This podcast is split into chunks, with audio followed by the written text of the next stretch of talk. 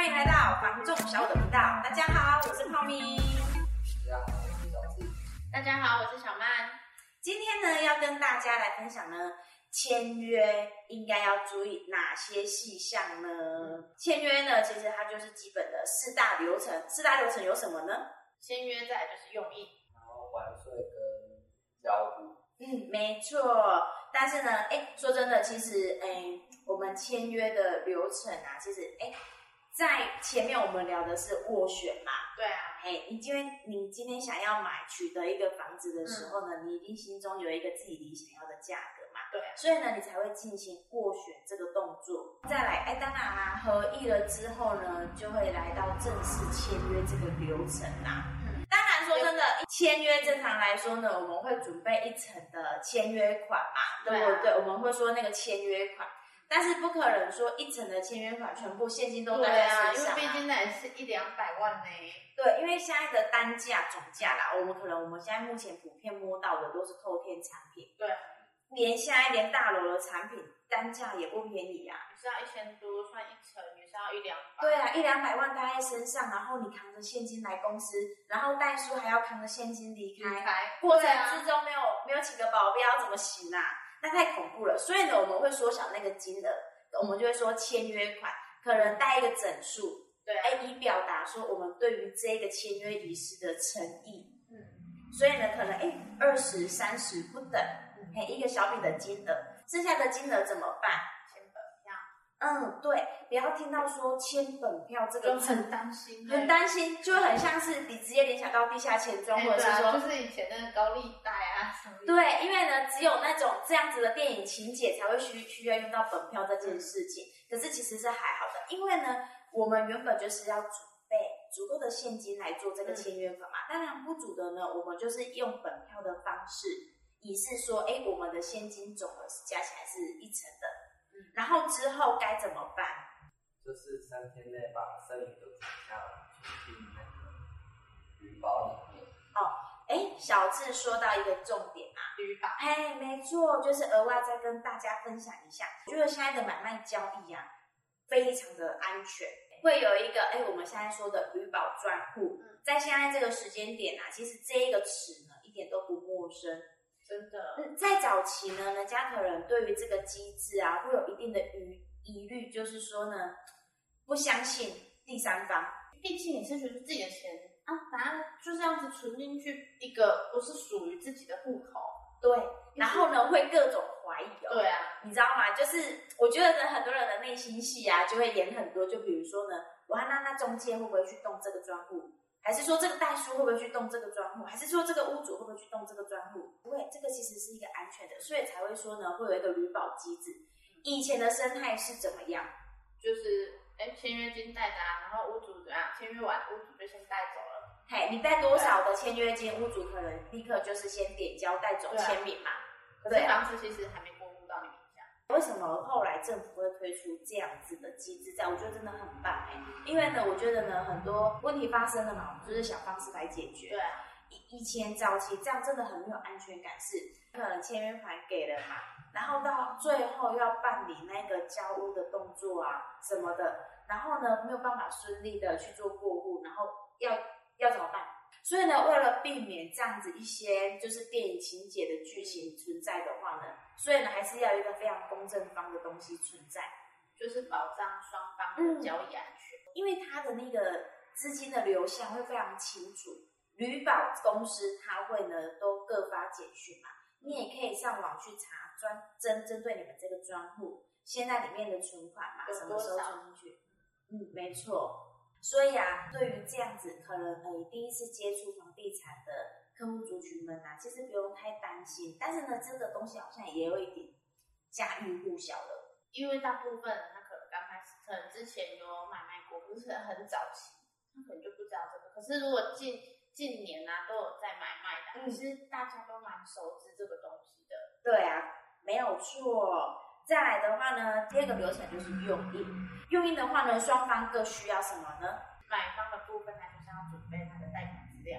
哦，对，要提供给代书，然后让代书去帮你，就是呃，针对你的条件去帮你挑选一个对你是哎很 OK 的。因为我觉得像办贷款这件事情啊，我们在带看的过程之中啊，有些客户他会提前去了解说呢，哎，你们都跟哪一间银行配合？哦，对啊，因为像我有一些买方，他们是军工教，嗯，那他们可能就有他们的需求，也比如说，因为军工教他们都有他们自己的贷款嘛，嗯，那他就可能就会有想说，哎，那我想要送送，或者是了解看看说，哎，这样子的利率乘数是不是会比较好？嗯，而且其实代书他在搭配银行啊，除了说 A 客户他有他自己想要的配合银行以外，其实代书他在每一间每个各大品牌的银行都是有配合的，就是会依照客户的条件下去帮你送送看，哪间银行他现在推出的优惠方案是最符合您您现在目前的条件，对啊，他会。代书他会下去帮您做评估，所以其实这一点，就算是您本身没有认识的亲戚在银行上班嘛，也不用太担心。这个部分呢，代书他也会帮你去做服务的哦。再来的话呢，屋主他是需要用到什么？他是要提供印鉴证明，因为呢，再来的话，我们就要准备呢报税这个动作了。哎，像那个税金呐、啊，买卖的税金有哪一些？其实买方就有一些契税、印花税，嗯，那还有就是可能每年度的那个报税时间不太一定，嗯，所以当然就是可能要去补一些，哎，可能就是房屋税、地价税，房屋税、地价税啊，它这个税金它是以我们交屋日开始去算起，你呃可能说我们比如说五月开征嘛，那在你可能是在那个四月份的时候呢，完成交屋这个动作。那五月开征的时候啊，那前面有一些税款，它就以交日下去算，买卖双方下去做那个分算，嘿，以天来做分算。之后呢，那还有还有什么税金？可能那个火险、地震险、印花、规费、地震收取的费用，然后再来的话，你有贷款，你可能就会再收一笔设定代办费，就是很多小细节，到时候代书啊，他都会提供一些细项列项给你们，然后呢，你们就可以依。检查那个细项啊，下去做收取费用的动作哦。代书啊，它服务的项目还有哪一些呢？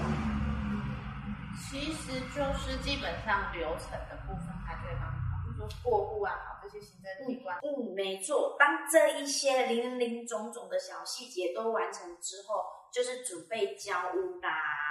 所以呢，其实它的流程啊，完成的天数呢，如果说依现在来说，因为现在呢。我觉得这个时间点还蛮敏感，对疫情的关系，以前呢、啊，我们可能哦，大概都会抓可能四十五天一个半月，但是呢，现在呀、啊，我发现其实我们现在成，我们近期。对我们近期成交的案件啊，几乎它那个交屋日都会压到两个月之后了，因为你也知道嘛，现在地震机关呐、啊，还有银行啊，对，那个真的是有时候就会跑，就是那个天数就会很久，你知道吗？疫情的关系，其实你在送件什么的都会变得很麻烦，所以现在我们目前啊，好像交日它就是都会稍微有点延后。以上啊是我们整个签约四大流程的一些基本啊，我们没有很深入聊，可是呢，你大概可以知道说啊是需要准备什么，然后会进行哪一些的那个小细项的流程。其实说真的呢，我觉得呢，在签约这个仪式啊，会有什么样的？问题呢是成为比较有纠纷的，因为我曾经有带过的客人，他对于啊中古屋的那个保护，嗯，他其实啊是不太了解，他之前是一直以为说，哎、欸，保护可能就是好，就是通屋主要帮我把东西帮我弄到好啊，依照我的要求，比如说我要求什么，然后要恢复原状等等，要这样子。事实上其实不是，因为我们以中国来说，目前啊。有，其实大部分呢就是依现况交屋嘛。嗯，何谓现况交屋呢？比如说呢，你今天去看的房子，我们说一些很细项的，好了，就像小曼刚刚说的嘛，有很多客户他之前他没有买过中古屋的经验，他买新屋，新屋你去看有什么问题，他可能就是交建商去处理。中古屋其实基本上它就是现况交屋，你现在目前看到的样貌怎么样，他就是这样子原貌交交给你。所以呢，我们那时候找，就是我们在前几集有去聊啊。你看中古有一些人他会预预留一些整理的费用，对，没错，整理的费用。因为你今天去看了房子之后嘛，你大概就会知道说啊，有什么东西是你已经提前知道说你要怎么去处理的，对啊。所以啊，你在你在你之后的资金调配上啊，当然就是你要看你自己怎么去规划啊。嗯，我觉得在上一集我们没有很特别去聊到啦。其实我觉得有一些我们中介方该做好的义务啊，在你在下斡旋的同时呢，我们就是得跟你做一下产权上的报告。对，产权上的报告就是他如同就是哎，跟你介绍这个房子的所有的资料，让你更了解这间房子。嗯，然后还有一个就是。屋的瑕疵担保保护书有两个很重要的点，就是刚刚小曼说的嘛，漏水保护跟小智刚刚说的是否为事故，没错，像这两点啊，屋主他都会特地在上面签名，嗯、因为它够重要。里面其实有很多细项啊，就是它大楼公寓啊，后天所有的细项保护都是都列入在里面嘛。可是就唯独其实这两点啊，往往都是呢最有争议的。事故这件呢，我们我们不细聊，因为呢，在我们其实前几集有一些萝卜二人组，他们就有去对，就有去讲到说事故这件事。但是呢，漏水这件事情是最普遍常见的，所以像那个漏水保护啊，其实会在那个特别事项事项那边去记载。对，哎呀，通常呢，正常的物件流程啊。屋主呢，他就是会付付予我们半年的物的瑕疵担保责任的追溯期嘛。但是呢，也有一些特例啊，他有可能就是说，哎，他是没有付这个保护的情形之下，大概都是什么样的原因？像我之前有一个客人，他那时候买，他就是现况，其实呢，你就看到屋主他是就有标示，他是有渗漏水，嗯，某些位置是有的，嗯，对啊，所以那个部分的话呢，就是。他很，因为那时候是他是自己修缮，嗯，就是这个部分啊，就是由买方他自己去决定他要怎么整理，嗯，要看你说你每一个案件啊，怎么去做洽谈，比如说因为中古有时候有的屋屋龄旧了嘛，但是呢，有一些客户族群，他其实就是他希望买他的土地平大，但是屋况糟糕没有关系，他本来就有预备一笔。整修的费用了嘛，嗯，所以呢，价金上呢有去做折价的动作，嗯，其实像这样子啊，他没有去帮你做那个保护的这个动作呢，也会特别记载在那个我们的合约书里面，嗯，合约书这个东西呢，它就是一个非常公正的，嗯，而且非常就是制式化的，你怎么样，我们每一个流程就是要照那样子去走，对啊，因为呢。在以往啊，我觉得在我们签约的这个流程啊，代书会跟你大概 run 一下我们整个合约内容的流程，然后呢，会有一个地方呢，我发现哦，它看似很简单，非常轻松的一件事情，可是呢，它往往都是交屋之后的一个问题点在，就是呢，但是他会问屋主说，你会留下什么东西？嗯，嘿，有这个人家买了。屋主都没有去住，当然室内都是空荡荡的嘛。可是中古屋基本上屋主他都是现住的，然后里面就会有一些固定物，或者是说可移动式的。嗯，买卖双方呢，这个时候其实真的是要讲清楚的。会有什么东西是有争议的？比如说呢，冷气、家电、家具，然后还有一个窗帘。我觉得窗帘不应该是基本上不会去拔吧，对不对？因为对啦。你你今天你今天换屋，然后呢，你会你下你下一个买的房子啊，那应该不不可能每一扇窗都是 合适的啊，所以基本上那个窗帘应该是哈、哦、不会去拔，你知道吗？就是每个人对这种东西的见解不太一样。没错，所以我跟你说，魔鬼真的是藏在细节里。我觉得整个交屋流程啊，细项哈才是那个最可怕的，嗯，因为这个是彼此沟通上的问题。所以我觉得呢，真的呼吁哦，其他的我觉得很多都是代书他能够去把关的，但是我个人觉得最重要的就是哈、哦，去我们在前头再去沟通，说什么东西留下来这件事情啊，真的要看定金呢。今天屋主你觉得呢？有一些东西你确定你可能真的用不到，你想要留给买方了，嗯，我们再注明上去。你不太确定的东西呢，我跟你说真的不要。不要写在上面，你可以是，你可以说哈，哎，没关系，我评估看看啊。如果我之后确定真的我不需要，我要留给你，我再跟你说。对，你不要在你不确定的情形之下，你在合约书上面就已经是打勾的状态了。嗯，反正我们整个过户的流程呢，大概是四十五天到两个月嘛。所以呢，在搬的过程之中啊，有时候屋主他会去否说，哎，他新屋可能缺少了什么。他在搬运的过程之中，他觉得说啊，没关系，我呢原本答应那个买方啊，我要送四台冷气。啊好啊，啊没关系啊，我都要送他四台了嘛，可是我那边少一台啊，啊我不想要再买了，啊不然我给他拆一台走好了啦，反正我都送他三台了，不用钱的就送他三台嘛。嗯，然后好了，问题就是来了，在交屋之前，我们会选一天呢是点交日，我们先去看一下。好，那我们就是看到买方就看到说，哎奇怪了，合约书上面明明记载的就是四台冷气。为什么我去清点的时候呢，少了一台冷气？嗯，好，然后这问题产生了嘛？当然，我们中介方的职责是什么？就是沟通。对。然后所以我们就哎打给那个打给那个屋主吧。然后那个屋主他就是觉得说呢，这时候呢，合约书已经不是合约书了，他现在用人情。可是合约书上面就是说了，你就是说你要付我四台冷气。可是你现在搬一台啊，不行。大家看，其实我们就是得要照合约书上面走的。啊、你今天答应人家要留的东西，这个记载在上面的嘛，这个就是一个凭据啊。嗯，对啊，因为这个不是开玩笑啊。所以呢，你当然就是还要再补回来人家一台啊。我觉得签约签约过程啊，我每次很怕的呢，就是会是这个东西。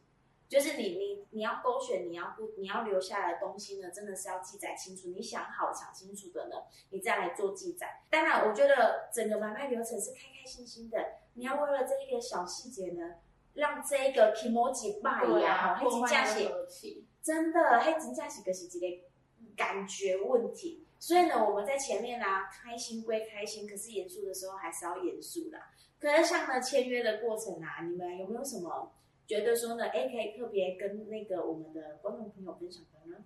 就是有遇遇过，就是当天就是签完约，那那一那一间是屋主目前还有住在那边，那就是说有蛮多家具都在家里家里的。那我这边的买方啊，就是希望就是屋主就是以一个空的状态下给他这样子。点交那一天就是去现场了。那我们看东西，大部分都已经确实是已经都清空了。嗯，当下还有个东西，这个大哥就蛮坚持的，就是厨具的部分，因为那个厨具啊，嗯，是已经沿用很久了，一一般来讲他就不会再去做使用，那他就蛮坚持说这个户主一定要搬。啊，真的呢，也是有遇过，就是厨具有，就是搬不搬这件事情。小智，你的故事是遇到说呢，是买方他不需要这个这个厨具，可是当时候啊，是不是在呃呃合约书上面应该是有记载说这个厨具是留下来的吧，对不对？一些固定物的固定物是留下来，但大哥的想法就是觉得，当初是说空空空屋的样子就是没干。所以后续啊，还是有去帮大哥去做协调。那屋主也是马沙里的，是有把那个厨具后来也是帮帮他移走。